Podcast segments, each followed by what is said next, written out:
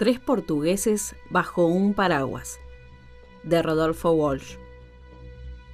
El primer portugués era alto y flaco. El segundo portugués era bajo y gordo. El tercer portugués era mediano. El cuarto portugués estaba muerto. ¿Quién fue? preguntó el comisario Jiménez. Yo no, dijo el primer portugués. Yo tampoco, dijo el segundo portugués. Yo menos, dijo el tercer portugués. Daniel Hernández puso los cuatro sombreros sobre el escritorio. El sombrero del primer portugués estaba mojado adelante. El sombrero del segundo portugués estaba seco en el medio. El sombrero del tercer portugués estaba mojado adelante. El sombrero del cuarto portugués estaba todo mojado. ¿Qué hacían en esa esquina? preguntó el comisario Jiménez. Esperábamos un taxi, dijo el primer portugués. Llovía muchísimo, dijo el segundo portugués. ¿Cómo llovía? dijo el tercer portugués. El cuarto portugués dormía la muerte dentro de su grueso sobre todo. ¿Quién vio lo que pasó? preguntó Daniel Hernández. Yo miraba hacia el norte, dijo el primer portugués. Yo miraba hacia el este, dijo el segundo portugués. Yo miraba hacia el sur, dijo el tercer portugués. El cuarto portugués estaba muerto. Murió mirando hacia el oeste. ¿Quién tenía el paraguas? preguntó el comisario Jiménez. Yo tampoco, dijo el primer portugués. Yo soy bajo y gordo, dijo el segundo portugués. El paraguas era chico, dijo el tercer portugués. El cuarto portugués no dijo nada. Tenía una bala en la nuca.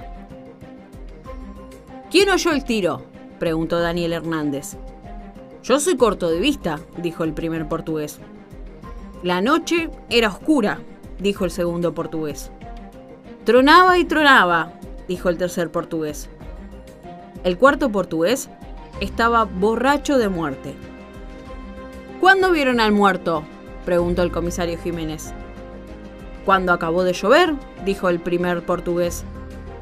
Cuando acabó de tronar, dijo el segundo portugués.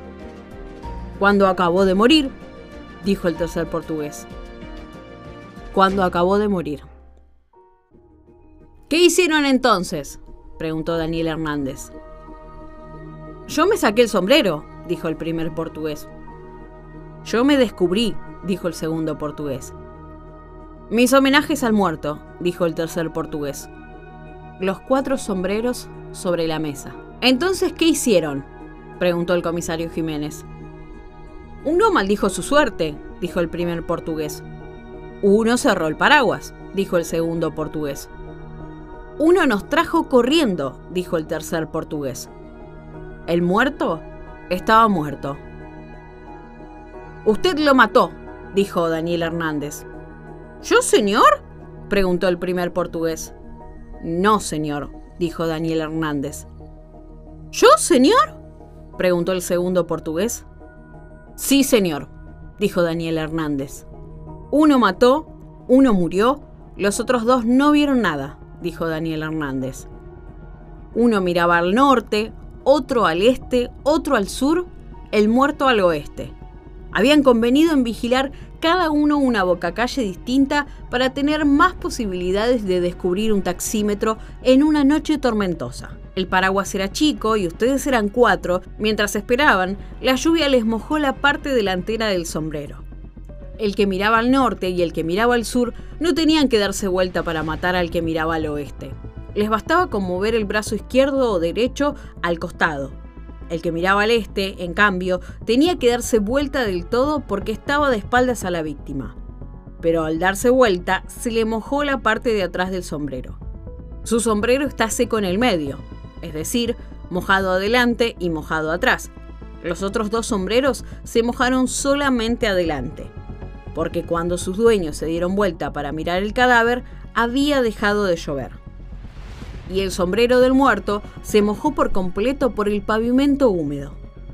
El asesino utilizó un arma de muy reducido calibre, un matagatos de esos con los que juegan los chicos o que llevan algunas mujeres en sus carteras. La detonación se confundió con los truenos. Esa noche hubo tormenta eléctrica particularmente intensa. Pero el segundo portugués tuvo que localizar en la oscuridad al único punto realmente vulnerable a un arma tan pequeña, la nuca de su víctima entre el grueso sobre todo y el engañoso sombrero. En esos pocos segundos, el fuerte chaparrón le empapó la parte posterior del sombrero. El suyo es el único que presenta esa particularidad. Por lo tanto, es el culpable. El primer portugués se fue a su casa. Al segundo, no lo dejaron. El tercero se llevó el paraguas. El cuarto portugués estaba muerto. Muerto. Tres portugueses bajo un paraguas. Rodolfo Walsh. Puso la voz a este relato Natalia Pereira.